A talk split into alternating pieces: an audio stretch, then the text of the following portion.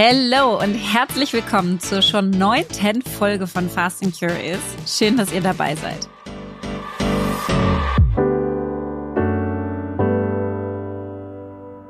Heute möchten wir euch die Ukraine-Initiative der Plattform Doktor mit Q anstatt mit K geschrieben vorstellen. Hinter dieser Initiative steckt das gleichnamige Kölner Startup Doktor, das eigentlich MitarbeiterInnen von Unternehmen psychologische digitale Erstberatung oder die Vermittlung der passenden Psychotherapie anbietet. Jetzt vermitteln sie allerdings schon seit einem Monat kostenlos psychologische Erstversorgung an geflüchtete Ukrainerinnen auf Ukrainisch oder auf Russisch. Und um diesen Service in Anspruch zu nehmen, geht ihr auf doktor, d-o-q-t-o-r.de slash Ukraine. Bei Fast and Curious sprechen wir heute im Catch-up über Leas Liebeserklärung an Amsterdam und mein Launch der EduCloud. Im Deep Dive geht es um Publicity und PR, hot oder not. Und bei Was bewegt dich spricht Lea über ihre neueste Gründung. Bei Was nervt spreche ich über die nicht vorhandene Work-Life-Balance im Politikbetrieb. Bei Meine Frage an geht's mal wieder richtig tief in Themen, die uns interessieren. Und das letzte Wort habe heute ich. Jetzt kommt Werbung.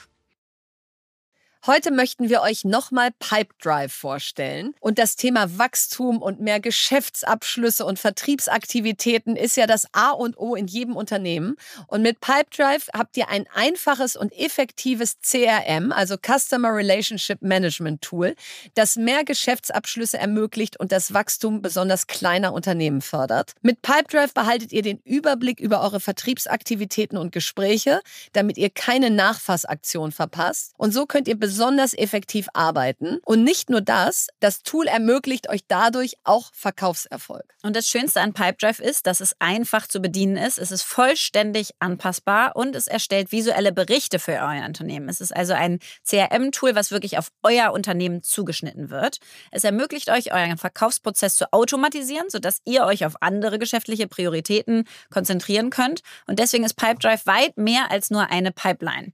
Auf pipedrive.com könnt ihr euch anmelden und erhaltet 14 Tage lang eine kostenlose Testversion des Tools. Es gelten die allgemeinen Geschäftsbedingungen für den Rabatt und alle Infos findet ihr auch nochmal in unserem Linktree in den Show Notes. Werbung Ende.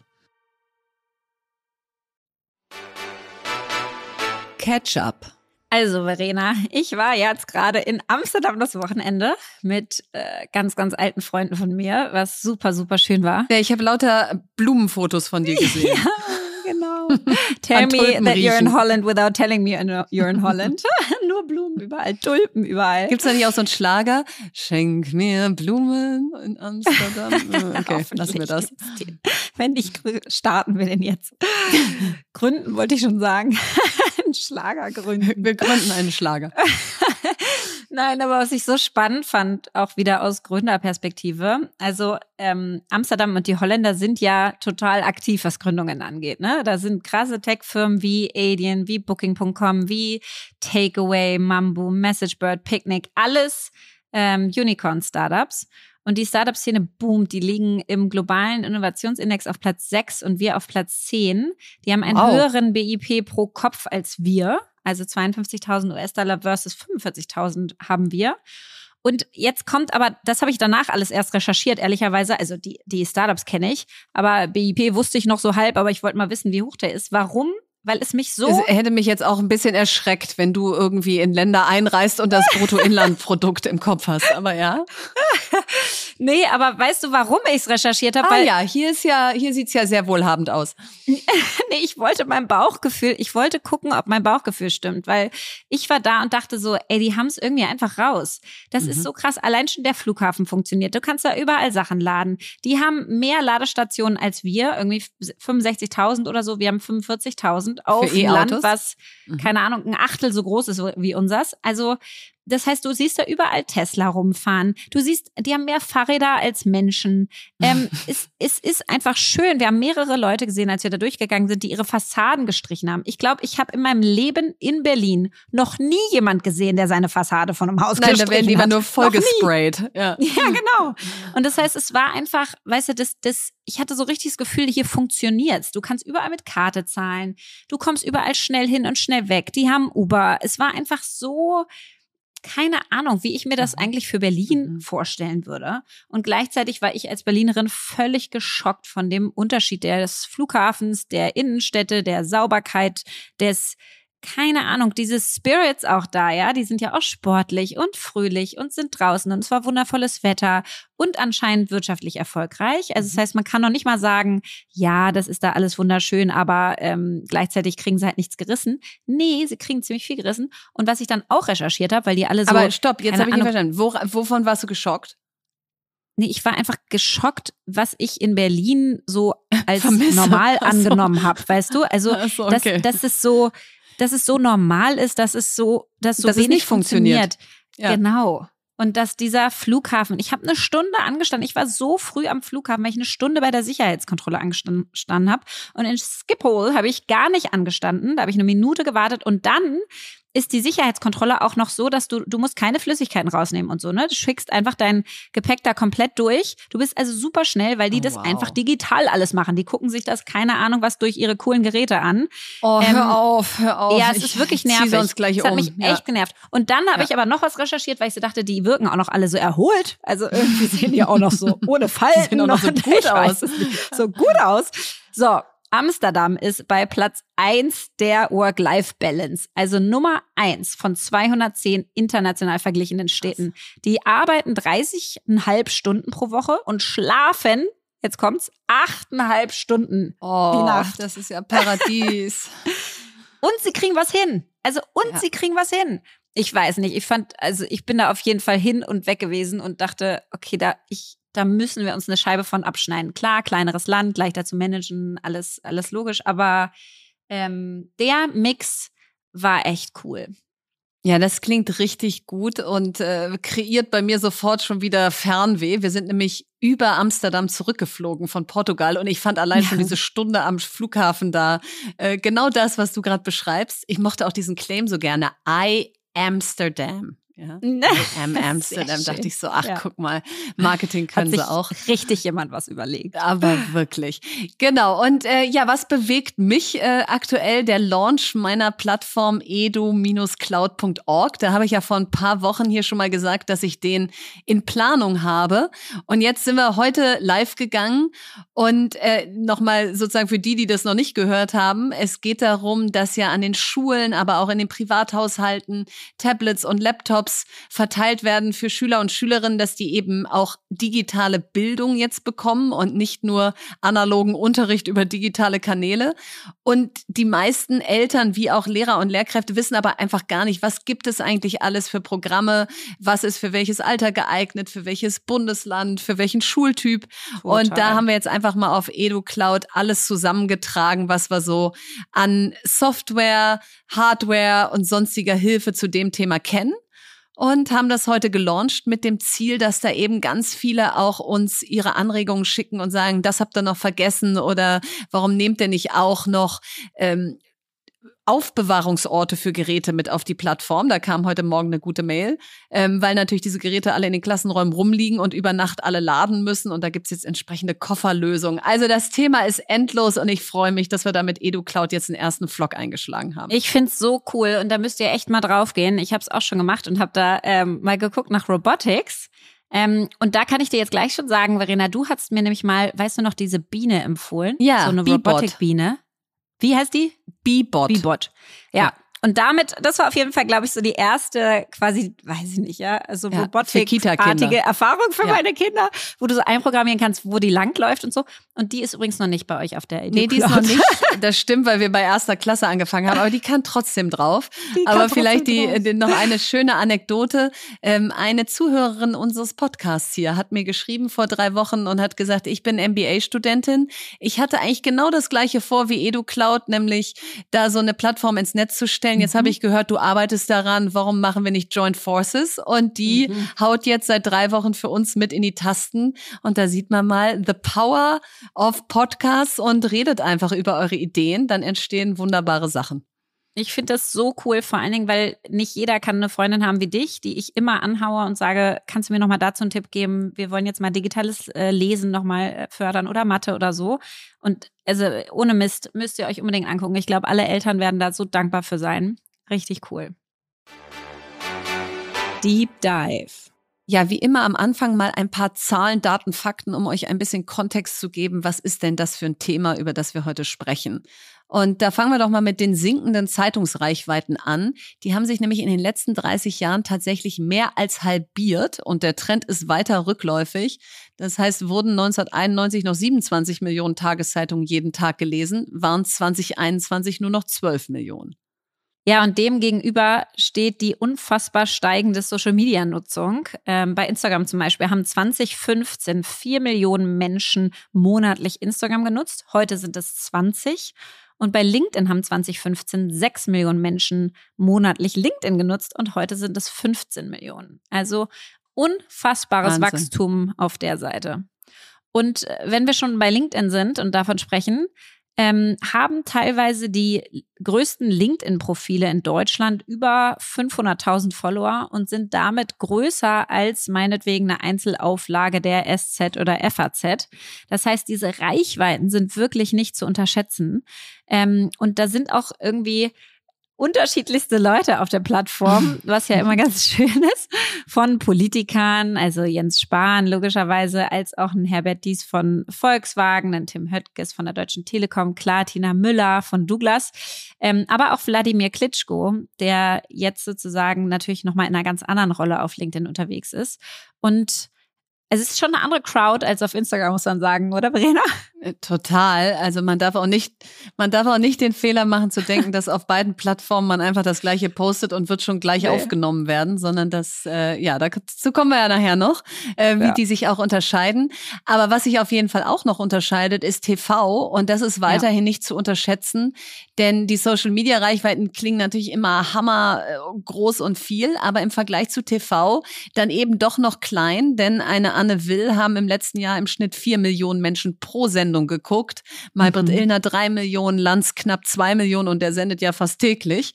Also äh, das lineare Fernsehen, was es aber natürlich inzwischen auch in der Mediathek gibt, das schlägt immer noch alle Rekorde, zumindest die einschlägigen Sendungen. Ja, und dann starten wir doch mal rein in unsere persönlich privaten Erfahrungen. Äh, Lea, wie und warum bist du öffentlich geworden? Und wann? Also es hat ganz klar angefangen mit Amorelie ähm, weil wir mit Amorelie, wie ja jetzt die meisten wahrscheinlich wissen, weil ich schon oft erzählt habe, einfach nicht werben konnten. Wir konnten kein Retargeting machen, kein Instagram, kein Facebook, kein TV, kein eigentlich gar nichts. und waren im ersten Jahr völlig verzweifelt, Polly und ich. Wir dachten wirklich kurzzeitig, wir müssen, wir müssen Amorelie wieder schließen, ja, weil du einfach die Menschen nicht erreichen konntest. Und dann mhm. haben wir gemerkt, dass an Tag drei irgendwie die Bildzeitung am Telefon war und mit uns äh, sprechen wollte über unsere Geschichte. Wie kam die auf euch? Du, die haben das äh, online irgendwie gefunden, mhm. frag mich. Also, mhm. äh, die sind halt schon gut informiert, mhm. haben wahrscheinlich irgendwie keine Ahnung, ja. Irgendjemand hat es denen erzählt, ich weiß es nicht. Und dann Aber ihr habt da jetzt keine Pressemitteilung nee. hingeschickt. Nee. Später natürlich schon, ne? Später haben mhm. wir ganz, also haben wir richtig diesen PR-Vertriebskanal aufgebaut, mit Pressemitteilung mhm. rausschicken, mit Pop-Up-Store, mit Presse einladen und so weiter, Presse-Lunches, also alles Mögliche. das ist ja richtig ein Handwerk auch, PR, mhm. ähm, Public Relations. Und da war es aber noch so ganz am Anfang und ganz rudimentär. Und ähm, die waren an der, äh, an, an der Strippe, wollte ich gerade sagen, am Telefon. Ähm, und wir haben die Geschichte erzählt und dann kam daraus ein Artikel für die Bild am Sonntag ähm, der kam offline, war ganz hinten drauf über eine, also über unsere Geschichte und dann als Beispiel so eine Box 14 Days Sex Life Challenge, wo du 14 Tage quasi verschiedenste Toys ausprobieren kannst. Die hast du dann zu Hause und kaufst die. Und ich weiß noch, dass dieser Artikel rauskam und wir hatten wirklich am Anfang, wie gesagt, Probleme, Umsätze zu machen, weil wir nicht werben durften. Ähm, und dann haben wir an dem einen Tag 64.000 Euro Umsatz gemacht. Krass. Und das war echt so ein Gamechanger, weil mit diesem quasi Erfolg hatten dann auch die Investoren irgendwie gemerkt, okay, PR ist nicht nur above the line Marketing und nicht messbar und so, sondern da kommen richtig Umsätze drüber mhm. rum. Und was man ja jetzt im Nachhinein gesehen hat, du baust halt auch eine Brand auf, du baust Vertrauen auf, du, du baust eine Person auf, du baust ein menschliches Gefühl zu einer Marke auf und verkaufst nicht nur hier Sale 40 Prozent günstiger, ähm, und das war also ehrlicherweise jetzt, um, um deine Frage zu beantworten, war es aus der Not geboren. Mhm. Also wir haben am Anfang gesagt, Polly soll äh, PR machen. Und dann war es aber bei diesem Thema einfach so, dass sowohl die Redakteurinnen als auch die meisten Leute wollten einfach gerne mit einer Frau darüber reden, nicht mit einem Mann. So. Das, und dann ja, haben das wir war- gründermäßig gesagt, na gut, dann macht Lea halt das. Das war genau meine Erfahrung, weil als ich nämlich, da hatte ich noch gar nicht selber gegründet, sondern war CEO eines Startups 2010 in Berlin. Da rief Gründerszene an, die gab es damals schon, und haben äh, gefragt, ob sie ein Porträt oder großes Interview über mich machen dürften, weil es ja so wenig Frauen in der Gründerszene gäbe. Und das war mein erstes großes Interview. Und, Und ich das war wahrscheinlich das, was ich da gesehen habe. Wahrscheinlich war weißt das du? das, was du dann gesehen hast, genau. Und bis dahin dachte ich gar nicht, habe ich überhaupt genug zu erzählen für so ein ganzes Interview und äh, musst du das danach noch mal stundenlang überarbeiten oder gibst du es einfach frei und was man sich da halt alles so fragt. Mhm. Und das Ende vom Lied war, dass dieser erste fast schon ein bisschen unbedarf oder auch unberechnende Schritt in die Öffentlichkeit eigentlich ein großer Segen war, denn alles, was du gerade gesagt hast, stimmt, dass man überhaupt ein Vertrauen zu einer Marke aufbaut oder zu einer Person. Aber es ist eben auch für die Mitarbeiter und Mitarbeiterinnen total vertrauensbildend, wenn sie das Stimmt. Gefühl haben, sie arbeiten für ein Unternehmen, was nach außen hin nicht nur bekannt ist, sondern da auch authentisch und im besten Fall ein bisschen sympathisch vertreten wird durch ihre Gründer oder ihren Gründer.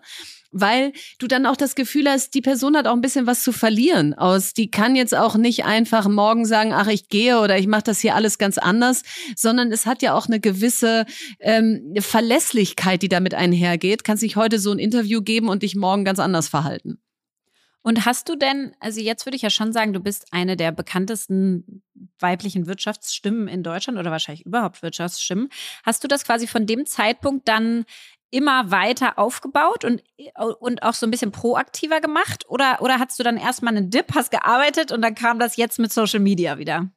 Nee, also ich glaube zum einen, warum äh, ja du ja auch oder wir beide irgendwie eine laute oder große Stimme sind, liegt eben auch daran, dass es so wenige gibt. Da können wir ja gleich auch nochmal Ja. drüber sprechen. Warum wagen sich eigentlich so wenig Menschen aus der Wirtschaft in die Öffentlichkeit? Das ist ja fast immer so ein bisschen verpönt aus, äh, hat die nichts zu tun oder warum gibt die schon wieder ein Interview? Wird total belächelt. Genau, total belächelt und auch immer Hab so ein dich bisschen. da auch schon wieder gesehen. Äh, Genau. Ach, da warst du auch schon wieder, ne? Du bist ja auch ganz gerne mal da auf der Bühne. ähm, aber zu deiner Frage, ich habe da wirklich gemerkt, du hast jetzt auch machen sie auch noch einen Podcast. Jetzt, machen sie, jetzt gehen sie auch noch mit dem Podcast auf den Keks.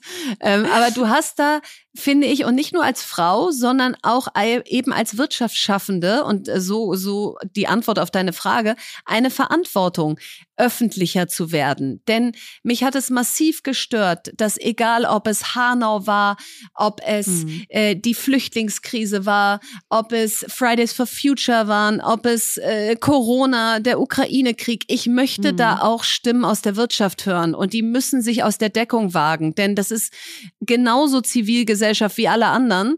Und gerade wenn du als Wirtschaft eben auch sehr viel Hebel hast auf zum Teil die Themen, dann muss es möglich sein, dass die, ähm, die Macher, die Gründer, die Gründerinnen sich da auch mehr an die Öffentlichkeit wagen. Und diese Verantwortung, die habe ich irgendwo gesehen, zu sagen, wenn es so wenig Gründerinnen und Gründer gibt, die sich öffentlich äußern, dann kannst du dich jetzt nicht immer wegducken. Vor allem, wie wir ja bei Superpower schon besprochen haben, Eloquenz oder der Umgang mit Sprache eher meins ist, habe ich gesagt, okay, dann, dann versuche ich das mal weiter, schul das mal weiter und guck, was daraus wird. Mhm. Aber vielleicht noch mal einen Schritt zurück. Warum will man überhaupt öffentlich werden? Also was es ist ja kein Selbstzweck. Und äh, da wird mich mal interessieren. Also erstens, ähm, was ist der Wert von Öffentlichkeit und vor allen Dingen, wie hast du es geschafft, bei LinkedIn so eine große Reichweite aufzubauen? Denn das ist ja das, was viele sich wünschen, so ein eigenes Sprachrohr zu haben, aber die wenigsten schaffen. Ähm, ja, also ich glaube, warum will man überhaupt öffentlich werden? Und das kannst du ja nachher für dich auch nochmal beantworten. Ähm, also, du hast es eben schon gesagt.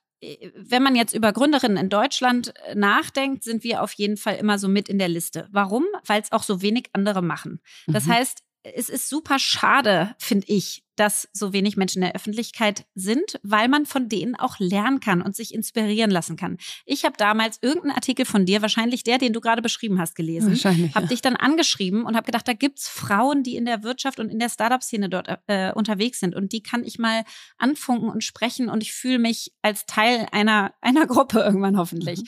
Also das heißt, man kann Inspiration finden, man kann unfassbar viel lernen von anderen und selber. Warum bringt einem die Öffentlichkeit was? Man entwickelt eine Stimme und zwar für die Dinge, die man gern bewegen möchte im Leben. Wir sind ja nun alles Gestalter und Macher und Unternehmer, die die Welt verändern wollen. Und das kannst du nicht tun, wenn du es nur deiner besten Freundin erzählst, sondern wenn du die Welt bewegen willst und wie mit Amorelie meinetwegen möchtest, dass Sexualität mehr in der Mitte der Gesellschaft ist und wir darüber reden können und wir auch irgendwann mit Kindern und Eltern und allen möglichen über Sexualität reden können, weil es einfach ein ganz normales Thema ist, dann kannst du das nicht schaffen, wenn du nicht auch mit allen drüber sprichst und versuchst, Total. so viele Menschen wie möglich hinter dich zu bringen und deine Ideen für diese Welt. Ja, und jetzt hast du ja 160.000 hinter dir. ja, jetzt habe ich 160.000 äh, LinkedIn, stimmt, das wolltest du noch wissen, aber ich muss noch den mhm. Satz zu Ende machen. Gerade heute, finde ich, merkst du doch, wie die Welt in so vielen Bereichen in eine Richtung driftet, die wir nicht wollen. Das heißt, die Richtung, die du willst, musst du noch viel lauter öffentlich machen. Ja. Und ich würde mir wünschen, dass noch viel mehr Menschen sich in die Öffentlichkeit wagen, so dass wir nicht auf die wenigen immer so abwertend runtergucken müssen. So, mhm. ah, die mhm. suchen ja das Rampenlicht. Nein, da ist aber auch kein mhm. anderer. Ich würde so mir wünschen, dass ihr alle da wärt ja. und ich von euch lernen dürfte. Gebt mir das. Ich finde es fast egoistisch, dass ihr eure ganzen Weisheiten nur für euch behaltet. So. Total. Ähm, wie macht man es jetzt also, wenn man öffentlicher werden will? Ähm, um jetzt endlich die Frage zu beantworten. Also bei LinkedIn war es so, ich sage jetzt nicht wen, aber ich suche mir immer eine Person aus bei solchen Netzwerken. das ist jetzt meine Insights. Und ich bin halt so ein Typ, der schon ein bisschen auch Wettbewerb in sich hat. Auch, auch ganz heißt, bisschen nur, ja. Das heißt, ich suche mir eine Person aus, die ich toll finde. Also, wo ich auch will, dass deren Account weiter wächst. Aber wo ich so denke, das muss doch zu schaffen sein eigentlich. ähm, und ich weiß noch genau, dass, ähm, dass LinkedIn anfing, ähm, und ich das das erste Mal gesehen habe, dass da irgendwie viel los ist und dass mir da Leute folgten, da war ich schon, muss man sagen, bei 30.000 Followern. Das heißt, da haben, da hat mir quasi die Öffentlichkeit schon gezeigt, wir wollen dir gerne folgen in einem Wirtschaftskontext, aber du hast doch nichts zu halt sagen. Nichts. Ja? genau, von mir kam halt nichts, Sag weil ich gar nicht wusste, dass da irgendwas los ist. Und dann habe ich das irgendwie entdeckt ähm, und habe so gedacht, na ja, ich fange mal an, einfach zu posten und raus zu, und rumzuprobieren. Und ich glaube, das ist das ähm, ja, das, das Credo für, für LinkedIn ja. und für jede Art von Social Media. Du bekommst das Feedback durch die Zahlen und durch wie das funktioniert und wie es angenommen wird, sofort, instant. Das ist das perfekteste Tool, um zu testen, zu lernen, sich auszuprobieren. Und natürlich habe ich auch Posts geschrieben, die teilweise, keine Ahnung, ja, musste ich jetzt einen Geburtstagspost schreiben für meinen 35. Ja, nee, musste ich egal. nicht. Finde ich, da war ja. auch Relevanz dabei. Ja, war es auch. Aber muss man das Total. machen? Nein, muss man nicht. So. Äh, echauffieren sich da Menschen drüber? Ja, sollen sie machen. Ist, ist mir Wumms. Ich, ich teste ganz viel, ja. Und bei ganz vielen Posts gucke ich einfach, was passiert. Ich teste auch Zeiten, ich teste Farben, Formen, Bilder nicht. Ähm, also ich gucke einfach, was so, was so passiert und nehme mich da selber auch nicht so ernst und bin eher so spielerisch auf so einer Reise.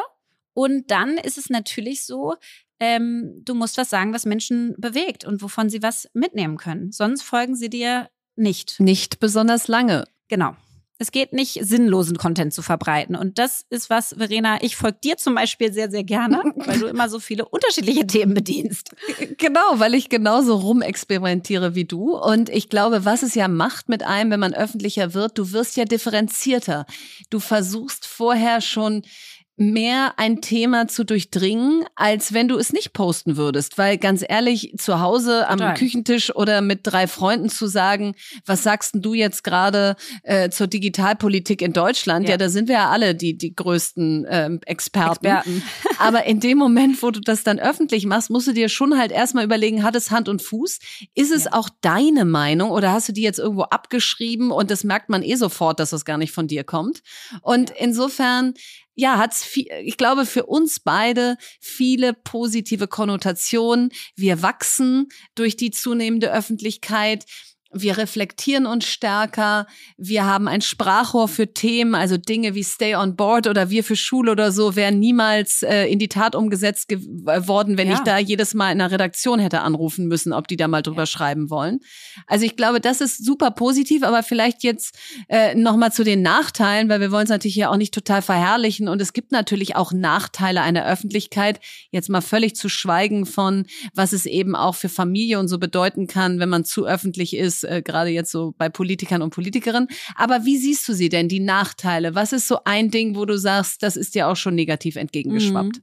Also erstmal ist mein Credo quasi, ich möchte, ich bin froh, bekannt zu sein in einer gewissen Zielgruppe. Ähm, ich möchte nicht berühmt sein. Ja, Für genau. mich ist der Unterschied, ähm, ich möchte nicht durch ein Rewe gehen und angesprochen oder erkannt werden oder sowas. Das ist überhaupt nicht mein Ziel und ich glaube deins auch nicht, sondern nee. wir wollen ja Dinge bewegen, für was stehen, so dass uns Menschen auch ansprechen können mit den Themen, die irgendwie relevant sind für uns und wichtig sind, mhm. so dass wir die noch größer machen können und noch einen größeren Hebel entwickeln.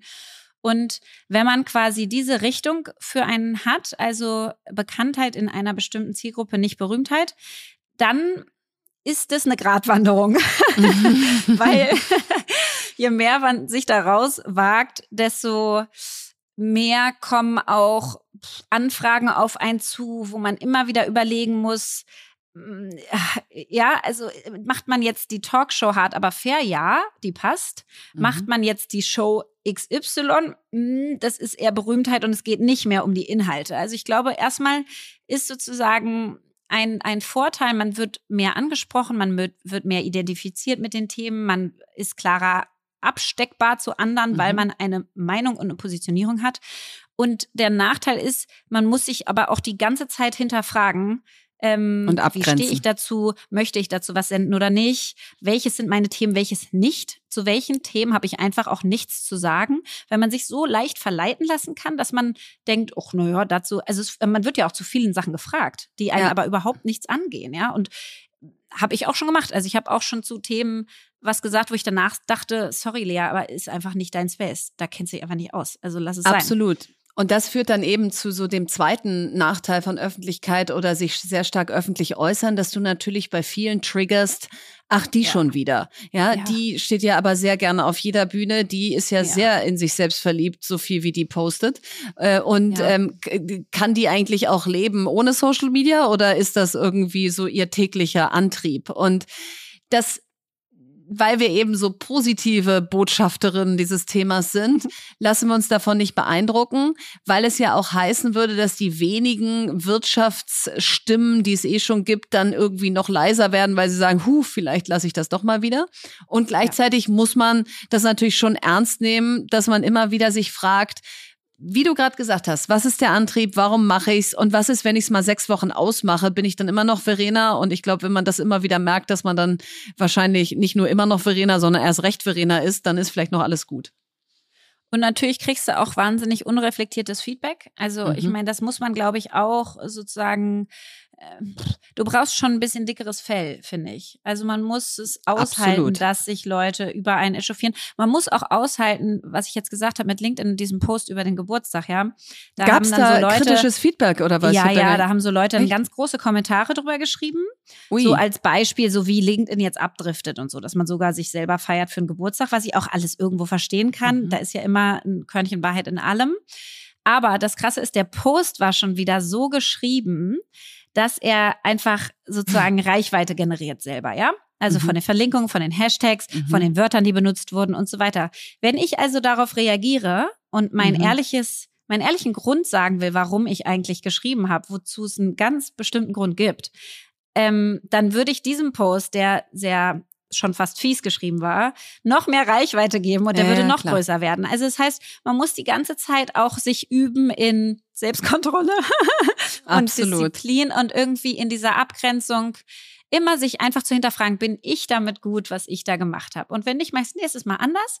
Aber ich bin trotzdem nie beschämt darüber, was ich gemacht habe, sondern es ist immer so, okay, ich lerne wieder was, mach's nächstes Mal anders weiter. Aber du bist die ganze Zeit du in einem konstanten Feedback-Loop quasi mit mhm mit anonymen Menschen, die dir das auch um die Ohren hauen, wie sie wollen. Das ist nicht ein äh, vier Stufen perfektioniertes, professionelles Feedbackgespräch, sondern, und das hat auch keiner gefragt, ob du es willst, sondern du kriegst es einfach. Du kriegst es einfach. Und auf der anderen Seite ist es natürlich eine absolute Luxusposition, Total. sich überhaupt äußern zu können. Ja. Und die haben wir uns auch hart erarbeitet. So. Ja.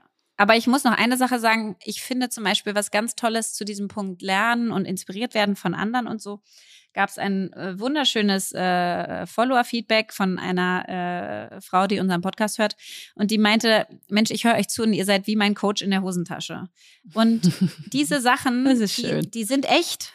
Also das ist nicht oberflächlich, sondern du schaffst es wirklich Menschen zu einem anderen Mindset zu bewegen. Und das ist ja was wahnsinnig Tolles. Und ich glaube, deswegen sind wir auch beide starke Verfechter dieses Themas.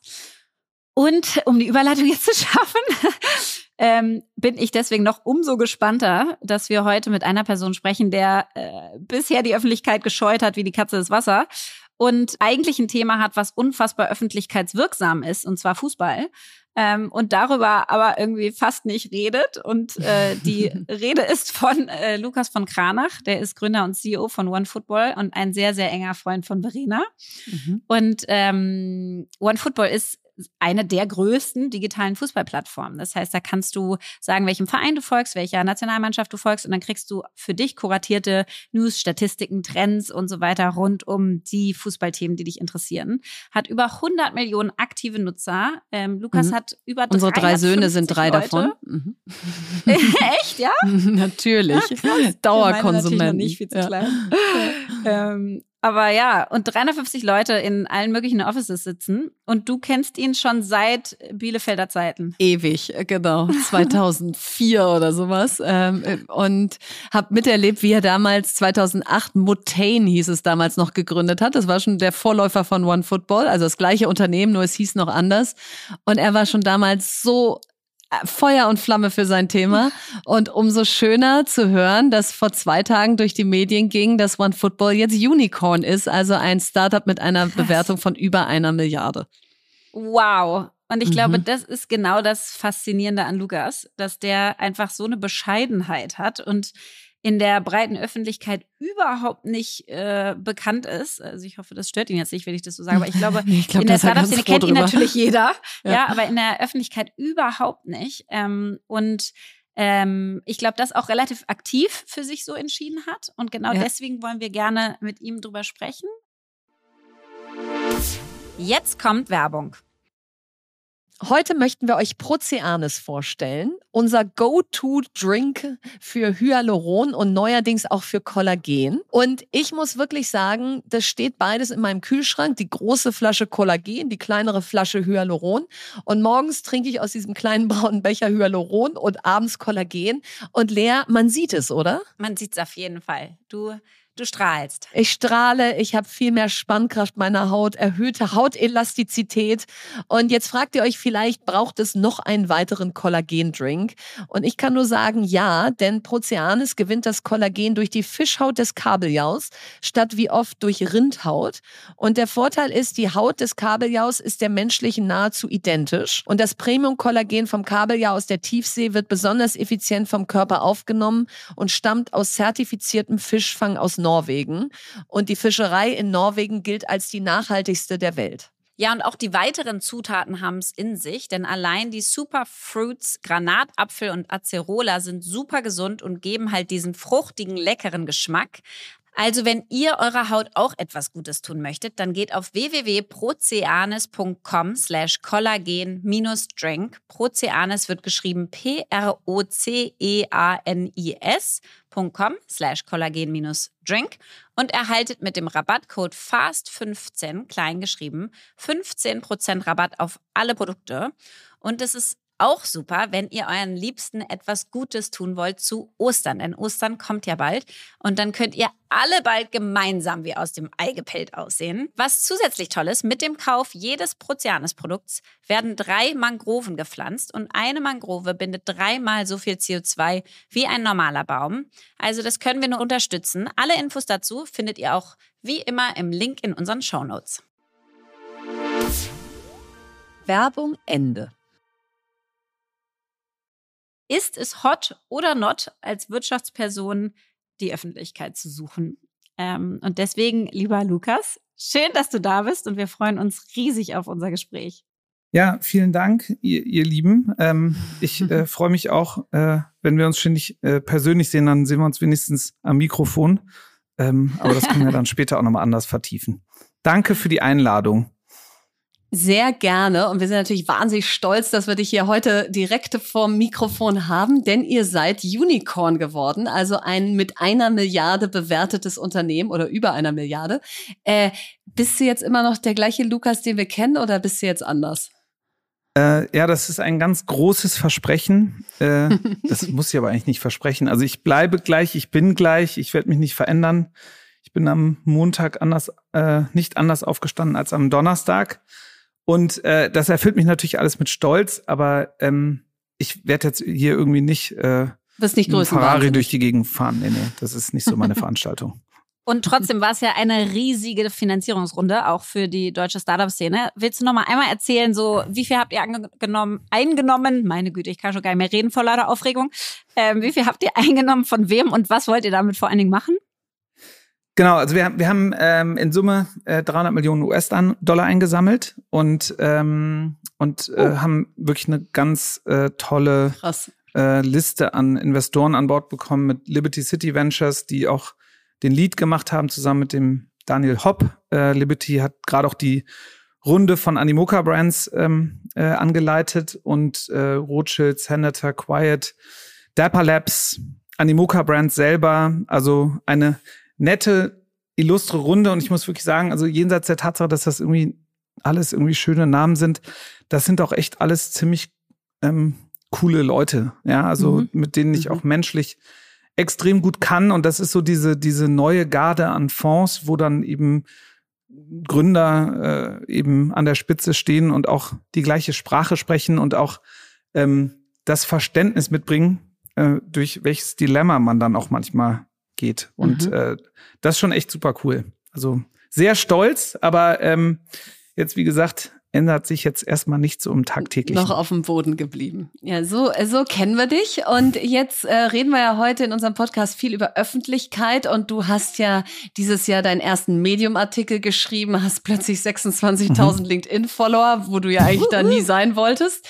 Äh, woher kommt der Sinneswandel, beziehungsweise äh, worüber hast du geschrieben? Und ist es nicht eigentlich auch ganz cool, als Gründer so ein Sprachrohr zu haben?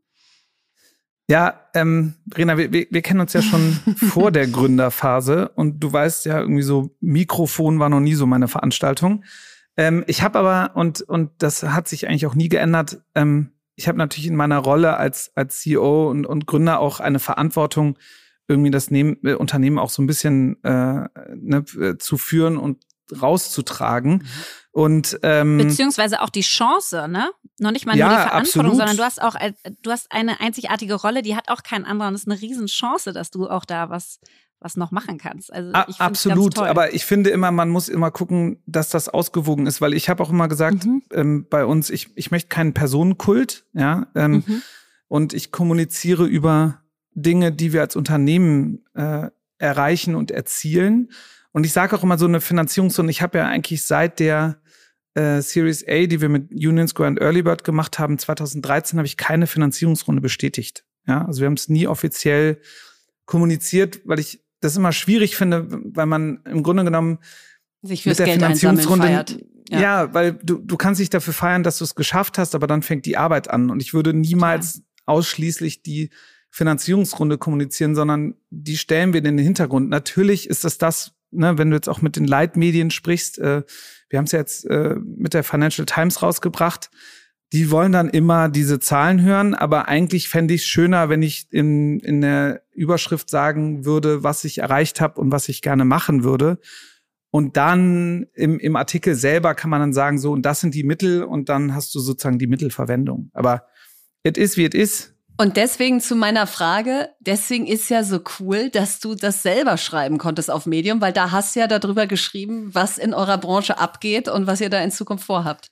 Genau, und, und ähm, da muss ich sagen, ich habe mich halt immer so aufgeregt, dass äh, ähm, die Journalisten dann immer einen Sachen in den Mund legen und das umdrehen. Und dann habe ich gesagt, so jetzt, jetzt reicht's. Ähm, ich kann ja irgendwie, irgendwie drei Buchstaben zusammensetzen und, und selber schreiben ich erwarte jetzt nicht, dass ich hier zum äh, Zeitgeist werde und dass hier mir jeder zuhört, aber dass zumindest die Industrie, die Fußballindustrie, das liest, das ist mein einziger Anspruch. Ne? Äh, und, und eben sieht, wie wir denken, weil, ähm, wie, wie sagt man so schön, der, der, der Fisch stinkt vom Kopf.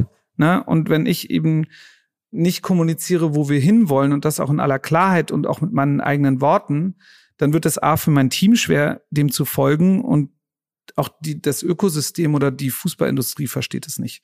Und kannst du das einmal erzählen? Also ich habe deinen Medium-Artikel gelesen und es war sozusagen, du hast gesprochen über, über Streaming, über Web 2, Web 3, NFTs. Also kannst du einmal erzählen, vielleicht für die Zuhörer hier, wo die Reise für euch hingehen wird oder soll oder was da dir in deinem Kopf vorschwebt? Weil ich glaube, nicht jeder verbindet diese Worte mit Fußball bisher.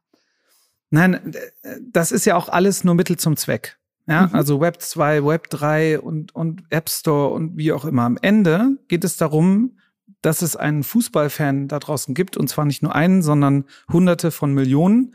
Ja. Und diese Fußballfans möchten gerne äh, ihren Sport ähm, wirklich hautnah miterleben. Und es ist einfach so, dass mittlerweile das Thema so global geworden ist, dass beispielsweise ein äh, AC Mailand-Fan in Indonesien keine Chance haben wird, jemals in diesem Stadion zu sein, jemals seinen Fußballspieler zu mhm. sehen. Und dann ist es auch noch so durch die Kommerzialisierung, dass das Recht so teuer wird, dass der Fan auch noch nicht mal die Möglichkeit hat, sich das dann in Indonesien im Fernsehen anzugucken. So und da ist so viel kaputt ähm, in, in, in der Industrie und das muss man auch leider so sagen, dass eben diese Fußballindustrie ganz oft vergisst, dass es Wettbewerb gibt. Und der Wettbewerb kommt nicht aus dem Sport, sondern der Wettbewerb kommt aus dem Gaming, ähm, Spotify, Amazon Prime, Netflix etc. Mhm. Entertainment-Programme gibt's genug, die einen sehr guten Product-Market-Fit haben.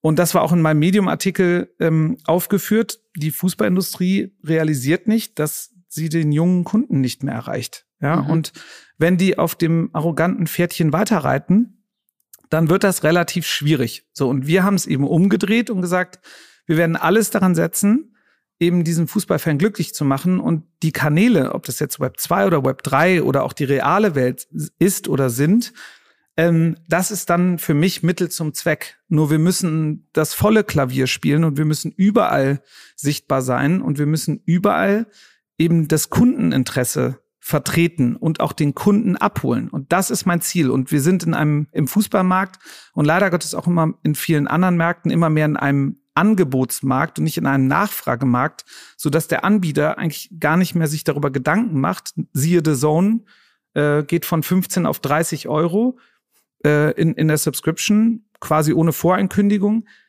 Wer macht das denn heute noch mit? Ja, und, und das wollen wir halt ein bisschen umdrehen. Und das ist sozusagen auch meine, mein, mein Versprechen an, an den Fußballfan. Und nochmal, ich bin kein Altruist. Ja, ich will auch Geld verdienen und ich will auch Späßchen im Leben haben. Alles gut. Aber mit dem Geld, was wir eingesammelt haben, wollen wir genau das Thema aufbrechen. Ja, vor allen Dingen, weil ja auch die Spieler selber sich total verändert haben. Also früher, mhm. ich bin ja schon genauso alt wie du und damit Lichtjahre älter als Lea. 32, liebe ja, mm, mm, ja, Schätzelein, also ja. mach mal plus elf. äh, mhm. dann, da gab's ja noch ran und nach dem Spiel guckte man sich halt dann da irgendwie vor der Sponsorenleinwand die Interviews der Spieler an. Die ja. können das ja heute genauso gut über ihre eigenen Kanäle senden und auf Instagram vor und nach dem Spiel äh, alles Absolut. Mögliche da von sich geben. Das heißt, was denkst du zu dieser neuen Generation von Fußballern, die Öffentlichkeit ganz anders für sich nutzen, die große Kampagnen machen, die auf Social Media super präsent sind. Inwiefern verändern die auch den Sport und damit auch äh, die Herausforderung für die Anbieter?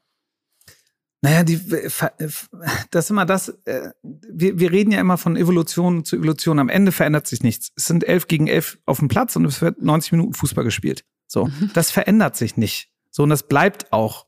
Und ähm, und da müssen wir auch bleiben. Ja, und das ist auch das am Ende, was einen Fußballfan interessiert, sind genau diese Dinge. Und, ähm, und für mich ist eben wesentlich, dass man ähm, auch Fußball, ich weiß, ähm, Verena, du spielst ja auch selber und du findest ja, das cool bei dir, du. Lea. Ja, genau, das auf du, jeden ja. Fall sehr schwierig, muss ich sagen. das, das ist sehr, sehr, sehr unmöglich eigentlich. Lea, ich weiß gar nicht, ob du Fußballfan bist oder ist auch nicht schlimm, wenn du es nicht bist. Äh, oder eigentlich doch, aber ähm, es kein ist, Kommentar. Ist, kein Kommentar. Schweigt. Nein, aber schweigt das Thema einfach weg. Bei so vielen doll. Menschen wie bei mir, ja, ist das Thema Fußball Teil meiner Identität. Und sag mal jetzt, also ich bin nicht so ein krasser Fußballfan, wahrscheinlich mhm. auch, weil ich einfach Berlinerin bin und Hertha irgendwie, sorry to say, aber auch nicht den allerbesten Job macht, mhm. die ganzen Chancen einer einer Hauptstadt und dieser Sexiness, die Berlin eigentlich hat, in mhm. dem Verein auch rüberzubringen. Ja, also auch mhm. öffentlichkeitswirksam und so. Das heißt, wann war ich mal so richtig addicted? Natürlich so Nationalmannschaft und dann Jürgen Klopp und dann habe ich angefangen, mir Liverpool-Spiele anzugucken, weil mhm. ich den einfach so feier. Mhm. Also, wo will ich darauf hinaus? Menschen folgen Menschen. Ähm, mhm. Und jetzt haben ganz viele Fußballer eigene Personenmarken geschaffen mhm. und können das jetzt auch ganz anders tun, als es früher möglich war durch Social Media, durch LinkedIn und so weiter und so fort. Ist das was, was ihr Siehst du das eher kritisch äh, im Sinne von Fußball, Öffentlichkeit, Social Media Diskussion? Oder bist du, also bist du eher so, nein, die Vereine müssen stark sein, das Land muss stark sein und so weiter? Weil du sagst, Personenkult ist eigentlich nicht deins? Oder ist das bei Fußballstars was anderes? Also jetzt können wir mal eine ganz grundsätzliche Diskussion führen. Bin ich gespannt. Ihr Lieben. Schätzelein, jetzt hörst du also, mal zu. Schätzelein, Ja. jetzt Ich macht doch mal die erzähle euch Lausche mal vom auf. Leben. Ne? Du kennst ja La Lauschefuchs, ne? Schnauze halten, Ohren spitzen. ähm, ich finde Social Media furchtbar. Ja? Also das mal, Das und, und zwar äh, ist es so, dass äh, diese Unternehmen für mich keinen wirklich wesentlichen äh, Auftrag haben, außer Zeit äh, zu töten. Fressen. Ja? Ja. Zeit zu fressen. Mhm. Und darüber hinaus ist es ein ganz furchtbares Geschäftsmodell. Also erstens äh, wird menschliche Psychologie genutzt, um eine Abhängigkeit zum Produkt herzustellen, um dann über die Daten, die gesammelt werden, Geld zu verdienen, indem man sie an Dritte verkauft, ohne deine Zustimmung. Das ist so die Zusammenfassung von Social Media. Mhm. So, und ähm, ich bin der festen Auffassung, und deswegen bin ich auch ein totaler Blockchain-Vertreter, dass eben diese zentralisierten ähm, Plattformen eben keine Daseinsberechtigung eigentlich mehr haben. Und das, das, das Tolle, was jetzt passiert, und ich finde es richtig, dass öffentlichkeitswirksam Spieler unterwegs sind, aber am Ende gibt man ihnen ja keine wirkliche Möglichkeit, mit ihren Fans in direkte Verbindung zu treten oder wirklich äh, auch einen kommerziellen Nutzen daraus zu ziehen, außer diesem blöden branded Content und was auch immer. Aber der Spieler, ich weiß nicht, Lewandowski, weiß nicht, wer seine Follower sind. Ja, weil die Mhm. ganzen Plattformen das ja irgendwie zurückhalten und nur sagen, ja, du kannst ihm schreiben, aber dann weiß er auch nicht, wie man jetzt schreibt. Und es findet immer, der einzige Profiteur ist eigentlich die, die Plattform. Und ähm, meine Zielsetzung ist, dass wir einen Beitrag dazu leisten, ähm, mit Fußball. Und deswegen sind auch Dapper Labs und Animoca Brands und die ganzen großen Sandbox und wie auch immer alle eben ähm, bei uns eben äh, eingestiegen und haben Partnerschaften kreiert, weil das sind eben reine Web3-Firmen, reine Blockchain-Firmen.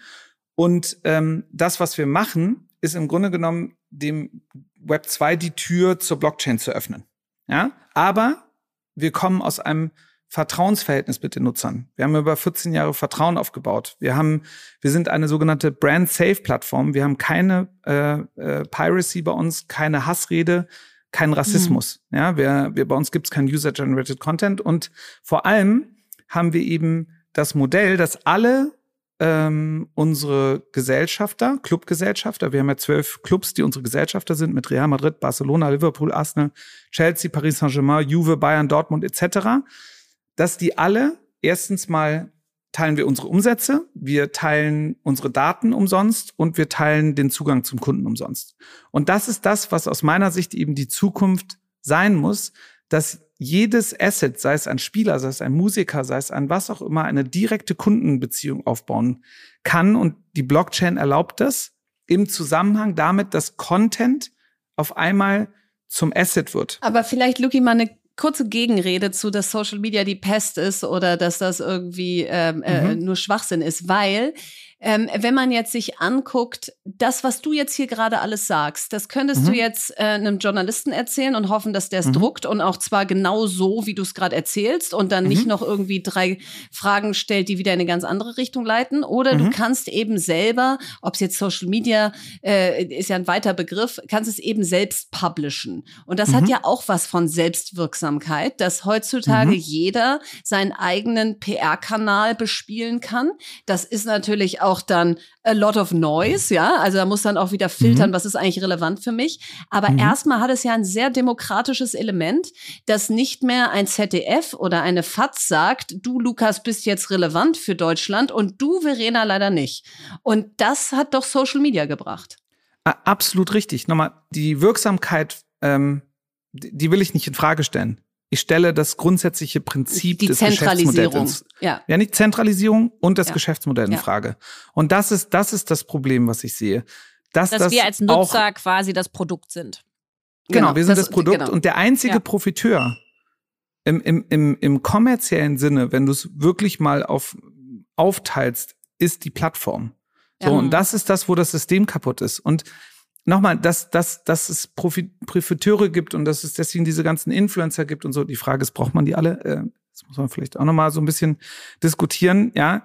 Ähm, aber äh, und es ist eben, wie du auch gesagt hast, es ist wahnsinnig überfüllt. Und, und wenn ich sehe, wie meine äh, süßen zwei Töchter da ständig vor diesem TikTok-Schwachsinn rumhängen. Also es ist mhm. einfach nur so, ich, da verstehe ich nicht mehr irgendwie den, den, den Wert der Kommunikation, ja, weil eigentlich führt es dazu, dass noch kurzlebiger informiert wird, noch kurzlebiger konsumiert wird und einfach, äh, ich weiß nicht, wenn ihr eure durchschnittliche Bildschirmzeit äh, auf dem auf dem Handy seht, da ich falle ja da manchmal vom Stuhl, wenn ich das dann realisiere. Ne, und alle sprechen mal davon, was eigentlich das Metaverse. Wir sind da schon alle. Ne? Wir sind schon mhm. alle nur noch hier auf diesem Ding unterwegs. Also zum Beispiel aber dein ähm, Medium-Artikel.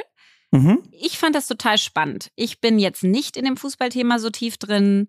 Mhm. Ähm, mich hat das als, als nicht krasser Fan trotzdem total abgeholt und interessiert. Und habe ich so gedacht, will ich weiter gucken? Habe ich bei LinkedIn geguckt, hast du auch ein paar Beiträge, fand ich auch interessant. Ähm, das heißt, was ist denn deine Conclusio äh, aus dieser Gemengelage, die Positives und Negatives hat, für deine eigene Öffentlichkeit und für deine Öffentlichkeit in deiner Rolle auch als CEO und Gründer dieser Plattform?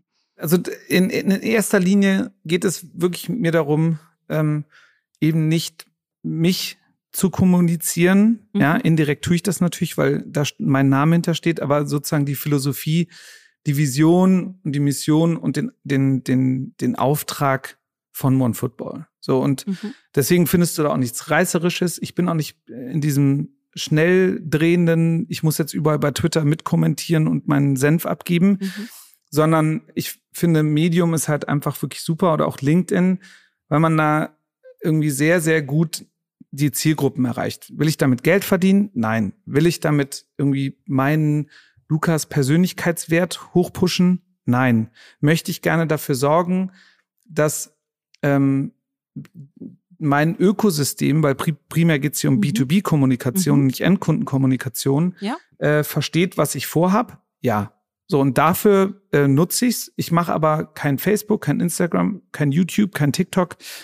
Das, ähm, äh, da, da halte ich mich von fern. Ja, das ist, das ist das, wo ich eben sage, dann, da wird's blurry und dann wird's auch ein bisschen viel und mhm. da habe ich auch ehrlich gesagt, ähm, also ich persönlich habe da keinen Bock drauf. Und es muss ja auch authentisch äh, am Ende noch irgendwie rüberkommen. Und äh, Luki, als du eben reinkamst, äh, denn wir haben uns ja physisch gesehen, wir durften dann nur für dieses Interview mhm. nicht nebeneinander sitzen, damit wir uns nicht alle irgendwie völlig überholen mit unseren Stimmen.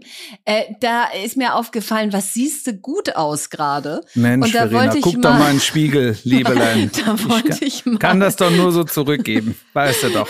Ah, danke, ne? War danke, das jetzt danke. hier Fishing for. Compliments oder ah, was? Ja, das war so okay, ja? das war eigentlich schon meine Frage. Ich finde das schon ganz schön ähm, anzüglich hier, mich so anzubaggern hier im Podcast. Und, äh, und da wollte ich jetzt mal wissen, was hast du denn gemacht? Hast du etwa Sport gemacht? Hast du etwa mhm. Fußball gespielt? Ja, nee, Fußball, Fußball spiele ich mal besser im Moment nicht, weil sonst, wenn ich nämlich auf den Platz gehe, kann ich mich nicht zusammenreißen und dann verletzt man sich schnell. Nee, ich, ich, ich hatte ein, ein, ein kleines dann. Erlebnis und zwar habe ich mit ein paar Freunden ähm, beim, beim Formel 1 Rennen in Jeddah in, in Saudi-Arabien und dann gab es da so ein Hotel und die haben so ein äh, fünf Sterne äh, Chinesen-Restaurant aufgemacht. Ja, so und dann bin ich da mit meinem lieben Freund äh, Murtaza, der auch irgendwie der der Partner hier von Liberty ist, die unsere Runde angeleitet haben, war ich an einem Tag viermal mit dem da drin. Ja, mhm. und wir haben zweimal eine Peking-Ente gegessen und, und haben wirklich wie, oh die, also wirklich, das es war alles eine, rausschneiden, bin, das ja, ist, ist von vorne nein, bis hin politically incorrect nein. hier, was alles Ach so, wieso, das heißt doch, nicht vegan, ach so, wie heißt das? nicht vegan. Darf man nicht mehr Peking-Ente sagen? Ach so, Entschuldigung. Das ist alles ganz schrecklich. Ähm, okay, ja. schneiden wir alles raus. Also ich war ähm, in äh, Berlin um die Ecke in der Pinte und habe Schnitzel gegessen. Ja, viel besser. So, viel und dann habe ich drei Schnitzel gegessen mit meinem Freund Thomas. Ja, aus Kichererbsen mit meinem Freund Thomas. Das okay. war ein veganes jetzt, Schnitzel. Jetzt kann ich dir wieder zuhören. Ja. Okay, alles klar. So, und dann haben die anderen Jungs, die dabei waren, gesagt, ey, sag mal, ihr habt doch nicht alle Latten am Zaun. Ihr müsst doch hier arbeiten und irgendwie fit sein und so. Und ich so wie, ich bin doch total fit, fit und ich esse halt so gerne so. Und dann haben die uns beide da in so ein Programm reingezwungen. Und jetzt, äh, ja, so, ein, so eine Online-App, ja? So eine Online-App. Ich mache jetzt ja auch keine Werbung, weil sonst denken ja. die alle, ich mache jetzt gerade Werbung dafür und kriege dafür Geld. Ja. Du kannst ähm, es jetzt auch Influencer. Ja, genau, ich bin jetzt auch Influencer. äh, genau. Also die App so heißt übrigens download, äh, please don't, nee, so. Und, please ähm, don't download me. Ja, genau, please don't download. Und ähm, nee, und seitdem versuche ich irgendwie ähm, ähm, erstmal jeden Tag Sport zu machen ähm, was ich gut. auch hinbekommen habe. Ähm, weniger Peking-Ente, weniger Peking Kichererbsenschnitzel genau. zu essen. Ja, so Salätchen, ein bisschen, mhm. bisschen äh, Gemüse und so, ne, aber ohne Butter, ohne Butter, ohne Öl und so. Mhm. Und das kriege ich eigentlich ganz gut hin. So und die denken, ich bin doof, ne? Diese mhm. die Leute, die die App entwickelt haben, weil ich habe natürlich gerafft, dass die wollen, dass ich meine Gewohnheiten ändere. Ja, deswegen haben die mir drei Monate reingedrückt von diesem Programm weil man ja nach drei Monaten Gewohnheiten annimmt. Absolut. Ja? Und die denken tatsächlich, Tage. ich bin, genau, und die denken halt tatsächlich, ich raff das nicht. Ja. Also habe ich die auch ausgetrickst. Aber ich halte mich dran. Sehr und ähm, ja, ich habe noch, äh, komischerweise geht's bis zum 4. Juli und das ist dann auch der Independence Day. Na, das passt ja. Schön. Ja. Ja, zum Schluss, Lea, machst du heute unseren Fast Track? Ich, ich, ich, ich leg los. Also, ich fange an. Umsatz oder Kundenwachstum? Kundenwachstum. Köln oder Berlin? Köln. Fußball gucken oder spielen? Spielen. Die nächsten zehn Jahre in der Startup-Szene. Innovationsexplosion oder Bewertungsexplosion? Innovationsexplosion, zumindest bei mir. Öffentlichkeit, hot oder not? Wer ich oder was? Natürlich du. Was? Wie ich? Öffentlich? Du Nein, äh, nee, hot ohne Öffentlichkeit. Besonders der App, die wir hier nicht genau. ja, Wegen genau. dem ganzen Sport, dem ganzen ja. Fußball. Ja, ich hab, da hängen auch schon wieder Telefonnummern unten am Auto. also Lukas, vielen Dank fürs mhm. Gespräch und äh, see you on social media. Yes. Und see you in Danke real life euch. in some minutes. Danke. Vielen, vielen lieben ciao. Dank. Ciao, Tschüss. ciao. Was bewegt dich? Ja, was mich extrem bewegt ist, äh, und es war so absurd, weil es mitten in den Osterferien war und deswegen sich ganz komisch angefühlt hat und keiner richtig auch so mitgekriegt hat und für mich ich, auch so ich wusste es auch nicht by the way nee ne, Ja. ich habe dir dann nur kurz geschrieben aber es war äh, es ist total reingefallen in diese Osterferien wir waren eigentlich auf dem Land und ich bin extra dafür wieder nach Berlin und deswegen war es so völlig weird aber ich habe wieder gegründet ja, krass. ja. Wirklich krass. Kriegt da diesen ja. Notartermin, äh, dieses Notarterminbild und denke, was hast du da jetzt ohne mich gemacht? Ja, eine Frechheit. Das war echt, äh, Dass du auch noch Dinge absurd. ohne mich machst. Ja. Ähm, und das war auch so spontan. Irgendwie so, das machen wir jetzt. Ja, gut, machen wir jetzt. Ähm, also, ich habe ja gesagt, ich will ein Standbein und ein Spielbein haben und äh, sozusagen zwei echt Hauptfokusthemen. Und ich habe mein Spielbein gegründet. Und zwar eine Sache, die mir unfassbar am Herzen liegt, wie du weißt. Äh, mhm. Und das ist das ganze Thema äh, Persönlichkeitsentwicklung und Führung, vor allen Dingen für Frauen. Weil ich einfach in den letzten Jahren, und das hast du selber auch erlebt, ganz viele äh, Talks zum Thema Female Leadership gegeben habe. Wirklich von Mitarbeiter bis zu Vorstands- und Aufsichtsratslevel. Und das soll jetzt nicht sozusagen überheblich klingen, aber es war wirklich so, dass ich gemerkt habe, dass die Frauen so, so Standing Ovations gemacht haben. Ja, also es hat mhm. sie einfach richtig bewegt und berührt und vor allen Dingen geholfen in ganz vielen Themen. Und ich habe gemerkt, dass äh, jetzt meine Erfahrung als Gründerin in einem unfassbar ungewöhnlichen Umfeld, also sowohl in Tech zu gründen als auch in Erotik, beides komplett männerdominierte Felder, ähm, und ich als Frau mit meiner Herangehensweise so ungewöhnlich ist anscheinend und immer noch, also war und immer noch ist. Und jetzt noch meine Kombination mit der Coaching-Ausbildung, die systemische Coaching-Ausbildung, die ich dieses Jahr beende und Life-Coach-Ausbildung von Tony Robbins, die ich auch in ein paar Wochen beende, dass das dazu geführt hat, dass ich irgendwie da wirklich weiterhelfen kann. Und ähm, ich das ewig nicht machen wollte. Ich wollte dieses Frauenthema irgendwie nicht haben, in Anführungszeichen. Ähm, ich habe immer gedacht, nein, egal, was ich gründen würde und machen würde, es muss immer für alle sein und so weiter. Und es stimmt einfach nicht. Der größte Bedarf ist gerade bei Frauen. Wir haben so wenig Frauen in Führungspositionen, in Vorständen, ja. in Aufsichtsräten und die kommen jetzt mehr und mehr. Und wir wollen es gesellschaftlich auch. Und sie haben einfach noch nicht die Vorbilder, die Methoden, die Tools, die Tricks, die Netzwerke und auch das Selbstbewusstsein teilweise.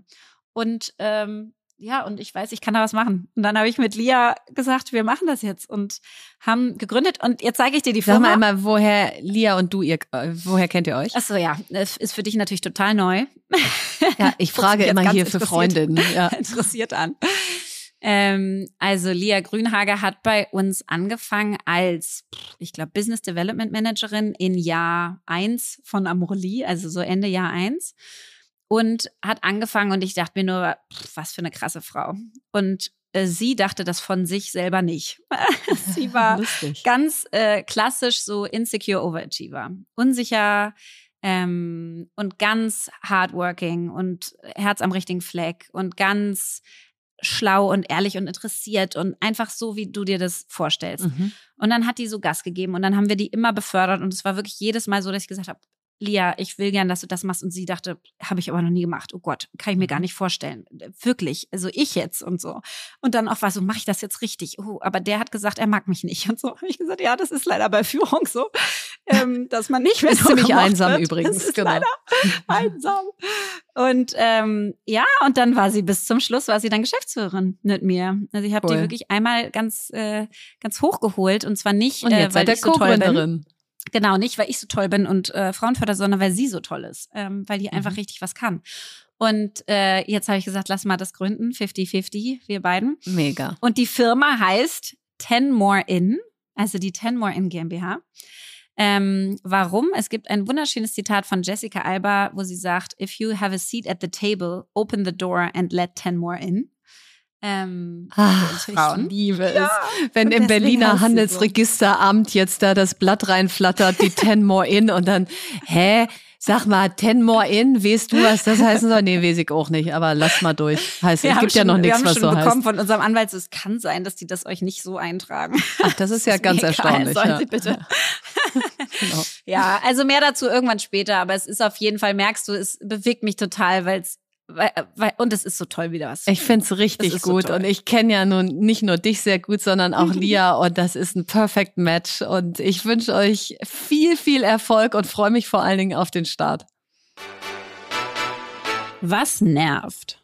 Oh, was mich so bewegt, genervt, aufgeregt, aufgewühlt hat, war, da waren wir gerade in Portugal angekommen vor zwei Wochen. Da ging es ja los mit ähm, diesem Shitstorm rund um unsere Ex-Familienministerin Anne Spiegel.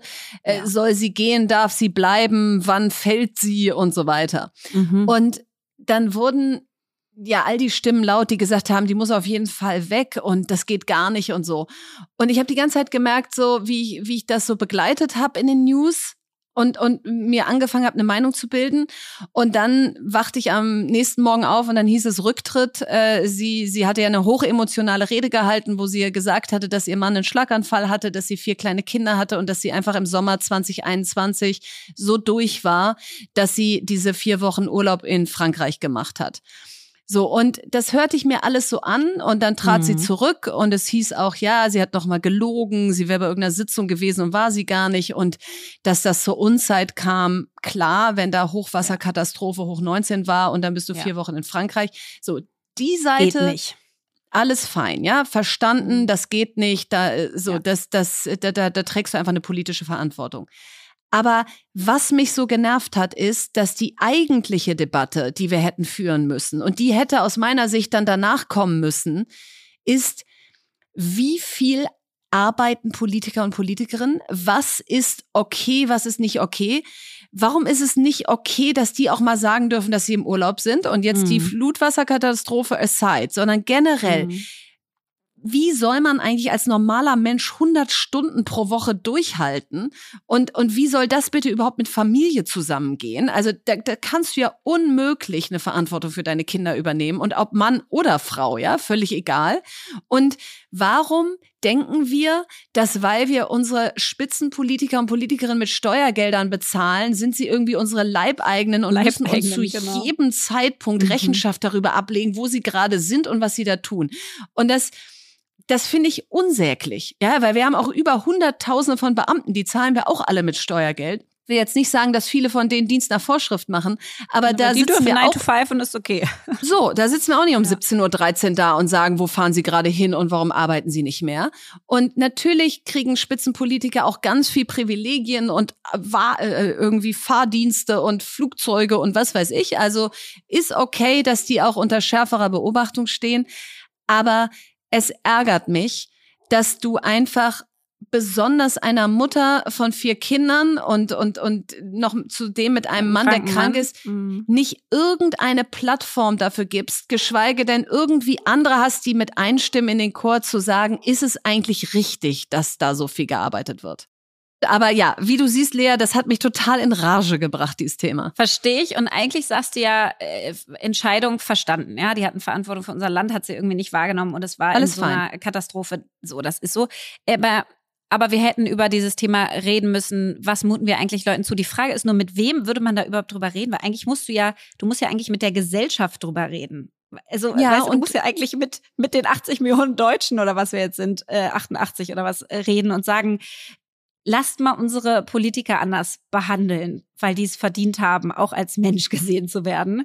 Und trotzdem ganz viel fordern von denen, weil sie haben verantwortungsvolle Positionen und sie haben die Verantwortung, unser Land voranzubringen. Und es nervt mich auch, dass es in ganz vielen Teilen einfach nicht passiert und dass man so das Gefühl hat, okay, ah, please. Also, was wäre Genau, aber wenn du Gremium? 100 Stunden arbeitest und Klar. du bist eigentlich schon, Ja. bevor du angefangen hast, 93 Prozent deines Tages verplant für irgendwelche Veranstaltungen, wo Ja. seit 100 Jahren du immer hingehen musstest, dann bringst du unser Land auch nicht voran.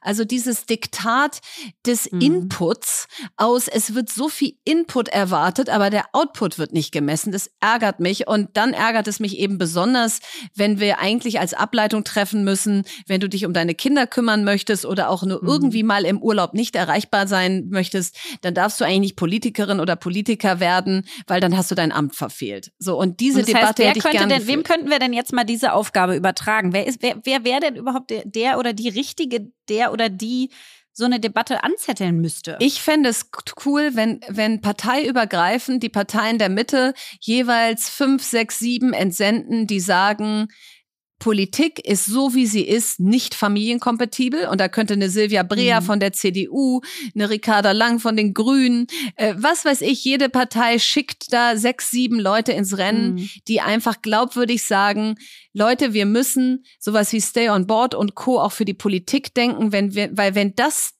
die Grundlage unseres Handelns ist, und das gilt nicht nur für Menschen mit Kindern, sondern auch generell, dass wir hier alle immer kurz vorm Burnout sind, weil wir 100 Mhm. Stunden die Woche arbeiten, dann kommen da keine guten Ergebnisse raus. Und liebe Medien und liebe Öffentlichkeit, das ist ein Thema, darüber müssen wir jetzt mal reden.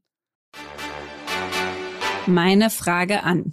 So, ich habe heute eine ganz schnulzige Frage an dich, die ich aber total ernst meine und eigentlich auch gar nicht so schnulzig. Ähm, weil Beziehungen sind Kern unseres Glücks. Das ist das, was uns zum Schluss glücklich macht im Leben. Und deswegen ist es relevant, Mhm. auch für die Wirtschaft und auch für einen Wirtschaftspodcast. Absolut. Und du hast auf der Wirtschaftsplattform LinkedIn letztens äh, das erste Mal einen Post gemacht über deinen Mann, Philipp, Gründer von Termondo und über sein tolles Unternehmen, was gerade irre relevant ist, gerade für die Energiewende, die wir vor uns haben immer noch. Und ich habe aber eigentlich ein ganz anderes, äh, eine ganz andere Frage dazu. Und zwar, ihr habt ja wirklich es geschafft, eure Liebe und das Feuer irgendwie zu erhalten. Und Mhm. wenn ich mich so umgucke, meine, meine private Situation kennst du, aber selbst auch bei allen Freunden und, und Eltern und so, gerade bei Eltern, ist es so, dass ja, nach drei bis fünf Jahren sich die Beziehung verändert und routinierter wird und, und langweiliger wird und man sich nicht mehr so bemüht und so weiter. Also ich kenne ganz wenige Paare, die so verliebt sind wie ihr und, und sich so gegenseitig feiern und es so ernst meinen. Ist überhaupt nicht Social Media wirksam, sondern es ist in Realität viel, viel krasser, als das auf Social Media je rüberkommen könnte. Der ist auch gar nicht auf Social Media, ist ja noch nicht mal bei Ist ja Instagram. genau. Kann ich gar nicht Genau, verteidigen. aber auch wenn, wenn du Ja. mal so einen verliebten Post Ja. schreibst, ist der selbst ein Zehntel von dem, wie es in echt ist. Also, also es ist sowas von echt und deswegen ist es eine, eine, wirklich eine echte Frage an dich. Ähm, hast du so ein, zwei, drei, vier, fünf Sachen, wo du sagst, Mensch, das hilft wirklich. Das kann man machen. Also das macht mich natürlich sehr glücklich, dass du diese Frage stellst. Und ich will aber jetzt nicht unsere Zuhörer und Zuhörerinnen mit äh, einer romantischen äh, äh, Abhandlung langweilen, wie toll ich meinen Mann finde, denn da, da könnte ich eine Weile drüber reden. Aber vielleicht mal so die Sachen, weil man muss ja auch sagen, es ist meine zweite Ehe und das sage ich deshalb, weil man vielleicht manche Dinge auch erst mhm. später im Leben lernt. Und jetzt sind wir seit elf Jahren zusammen und haben sozusagen genug Kredibilität, dass ich jetzt auch wieder drüber reden darf, was wir vielleicht anderen ja, nicht für Ratschläge oder Tipps, weil jede, jede Beziehung ist individuell, aber vielleicht einfach für äh, Anregungen geben können, was, was mhm. vielleicht bei uns es so ausmacht. Und ein Satz schwebt über allem und den hat, glaube ich, ein Coach einmal zu uns gesagt und der heißt, mein Leben ist schön und mit dir ist es noch schöner. So, und wenn das gegeben ist, dass jede für sich, jeder für sich sieht, dass sein Leben schön ist, da hat der andere erstmal gar keinen Anteil dran. Mhm. Und mit dem anderen ist es noch schöner, dann überfrachtest du dich auch nicht mit Erwartungen aneinander, sondern mhm. ist auch jeder erstmal für sich selber verantwortlich. Das Zweite, und ich kann hier jetzt ja gar nicht so viel ausholen, wie ich möchte, aber das Zweite ist sicher dieses schon hundertmal gehörte Never go angry to bed ich kann einfach nicht einschlafen, wenn wir nicht gut miteinander sind. Und mhm. wenn es dazu führt, dass wir leider noch zwei Stunden weitersprechen müssen und dann wird die Nacht kürzer, egal. Hauptsache, dann wir, dann machen mhm. wir das. Ich gehe, ich schlafe nicht ein, bevor es nicht geklärt ist. Ähm, das dritte ist, den anderen nicht verändern wollen. Seine Stärken lieben, statt sich an seinen Schwächen abzuarbeiten. Also mhm. ich, ähm, ich habe die auch einfach, so zu fördern, oder? Also ja, so zu gucken, wie genau. kann ich dich darin noch unterstützen? Total. Noch das, was du so darfst. gut kannst, mach es noch ja. mehr. Und ja. das merke ich bei ihm immer wieder. Anstatt zu denken, jetzt willst du wieder eine Nacht mal nicht bei den Kindern verbringen und ich soll aufpassen. Nein. So. Nee, Nein. Verena Man ist weiß großartig, ja auch. die hält gerade eine Rede vor, keine Ahnung, ja, ganz vielen wichtigen Leuten und das macht sie so gerne und gut, toll, super. Total. Und man weiß ja, wann der andere in seinem Element ist. Und wenn der dann da irgendwie sagt, darf ich da hinfahren? Natürlich, gib alles mhm. Und, und egal, wann du wiederkommst. Also ich glaube, dieses, genau, dieses total neidfreie, mhm. einfach dem anderen seine Stärken gönnen. Ähm, und vielleicht was Ungewöhnliches, wo vielleicht jetzt auch viele drüber stolpern. Wir sind gegenseitig unsere Nummer eins. Und das sagen wir uns auch so. Und das heißt nicht, dass wir unsere Kinder nicht lieben. Aber mhm. erstens wäre es eh wahnsinnig schwer, bei vier Kindern die jetzt in irgendeine Reihenfolge zu bringen. äh, also unmöglich.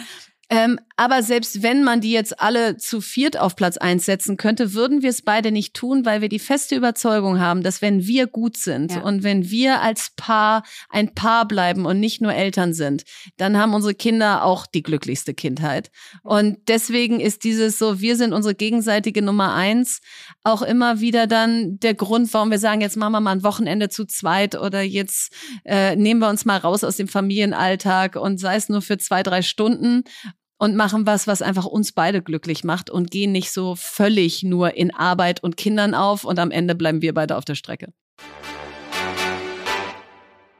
Und Lea, ich habe eine Frage, denn die ist mir selber schon oft gestellt worden und ich habe sie dir aber noch nie gestellt. Ähm, viele Startups haben ja Beiräte, sogenannte Boards. Und die richten die immer meistens schon relativ früh ein, weil die Gründer und Gründerinnen sich davon eben noch mehr strukturierte Expertise äh, erhoffen. Und meine Frage an dich ist, bist du in so einem Startup-Beirat, weil du bist ja in wahnsinnig vielen Startups beteiligt, an wahnsinnig vielen Startups beteiligt. Und machen diese Boards Sinn? Hattet ihr einen bei Amorelie und was hältst du grundsätzlich von diesem Thema? Hm. Ähm, also ich bin nicht in einem Startup-Beirat deswegen, weil ich mit Startups schon so viel zu tun habe, dass ähm, das eh schon mein Leben die ganze Zeit ausfüllt. Und deswegen bin ich eher in Beirats von Corporates, weil ich das spannend finde, weil es mir neuen mhm. Input gibt. Ähm, wir bei Amorelie hatten am Anfang keinen Beirat und haben den irgendwann dann, ich glaube, mit der Übernahme an, also von ProSieben gestartet und haben da sowohl Leute von ProSieben als auch Externe drin gehabt. Ich bin ja dann auch in den Beirat gegangen, als ich rausgegangen bin ähm, und bin da drin geblieben. Und jetzt mal aus den verschiedensten Erfahrungen mit Beirats, in Beirats, vor und nach Beirats, Beiräten und so weiter, ähm, würde ich sagen, ich habe am Anfang keinen eingerichtet, ähm, deswegen, weil ich die Bürokratie und Organisation und Zeit, die so ein Beiratsgremium braucht, unsinnig fand, weil wir unser Businessmodell testen mussten, gucken mussten, wer sind unsere Kunden, kaufen die das überhaupt und so. Also Mhm. die ersten drei Jahre eines Startups geht's ums Überleben und zwar irgendwie jede Woche. Und ich hatte nicht Bock, ehrlicherweise, darauf, auch noch einen Beirat zu managen, wenn ich eigentlich meine ganze Zeit damit verbringen wollte, zu gucken, dass ich überhaupt ein Modell habe, was überlebensfähig ist. Und da ist ein Beirat meiner Meinung nach und aus meiner Erfahrung her auch zu weit weg. Die Mhm. können diesen Anfang und dieses so you, you make it or you die gar nicht mehr nachempfinden meistens. Mhm. Ähm, dass du gerade keine Zeit hast, über ABC noch nachzudenken und die Strategie in zehn Jahren, sondern dass du gerade dabei bist, eine Kampagne für morgen zu organisieren, weil du immer zu viel Geld, zu wenig Leute, du hast ja Ja. überall Ressourcenmangel. Ja, du bist einfach Das ganz heißt- woanders. Genau, das heißt, da ist dein Fokus woanders und ich finde, er muss auch woanders sein. Ähm, ich finde auch, dass die Leute, die in den Beirat gehen, dir da noch nicht wirklich helfen können. Was hilft, sind, hatten wir letztes Mal Business Angels, die du fragen kannst. Aber das ist ein aktives Ich, Lea, frage dich, Verena, zum Mhm. Thema B. Wann ich es brauche. Und nicht, Ja. genau. Und nicht, hier komm einen halben Tag, ich äh, statte dich aus mit Catering, ich mache eine Präsentation, die mich drei Tage äh, kostet, ich hole mein ganzes Team ran und du kannst zu jedem kleinen Futzelthema, was irrelevant ist, was sagen. Das nicht. Ähm, Und deswegen finde ich so ab drei Jahren wahrscheinlich zu so einer Schwelle, wo du wirklich das Gefühl hast, okay, wir gehen nicht mehr weg erstmal. Mhm. Ähm, dann macht Sinn. Und dann macht es Sinn, finde ich, für verschiedene Phasen verschiedene Leute reinzuholen. Ich finde schon, dass du am Anfang immer noch Leute brauchst, die auch nicht so weit weg vom operativen Geschäft selber waren oder sind, weil es Mhm. einfach ein zu großer Gap ist zu dem, wo du dich befindest. Und gleichzeitig, also ich finde so, die sind so zwei, drei Schritte vor dir. Die sind nicht 15 bis 50 Schritte vor dir. Die sind nicht schon aus einem DAX-Konzern retired CEOs, die jetzt zehn Aufsichtsratsmandate haben. Das ist meiner Meinung nach oder aus meiner Erfahrung super schwierig zusammenzubringen. Mhm. Das heißt, sich zu überlegen, was für eine Expertise brauche ich und was sind die Leute, die wirklich nur ein paar Schritte vor mir sind, die aber noch hands-on genug sind und noch genug, sag ich mal, äh, Groundwork-Erfahrung haben, dass sie dir auch die, die Tricks, die du wirklich brauchst gerade, beibringen können. Und das heißt im Umkehrschluss auch, dass ich glaube, dass sich Beiräte auch verändern sollten. Ich finde nicht, dass du ewig lang in einem Beirat sein solltest. Deswegen bin ich bei Konrad nach acht Jahren auch rausgegangen, weil ich einfach daran glaube, dass du für eine bestimmte Phase super bist und dann brauchst du wieder andere Kompetenzen. So, das ist jetzt Ja. eine persönliche Frage, aber ähm, so würde ich das, glaube ich, eher aufziehen. Cool. Da haben hoffentlich viele zugehört, denn das wäre ja noch mal ein bisschen anders, als wie es vielleicht bisher gelebte Praxis ist. Das war sie schon wieder, die neunte Folge von Fast and Curious. Nächste Woche machen wir mal wieder eine Folge ohne Gast. Und zwar gehen wir da tief rein in das Thema Selbstorganisation. Also welche Tools, Hacks, Tipps und Tricks haben wir, um unseren Alltag und die ganz vielen Businessbälle, die wir so in der Luft bewegen, zu bewältigen. Und jetzt hat Verena das letzte Wort. Phineas Taylor Banram. Without publicity, a terrible thing happens. Nothing.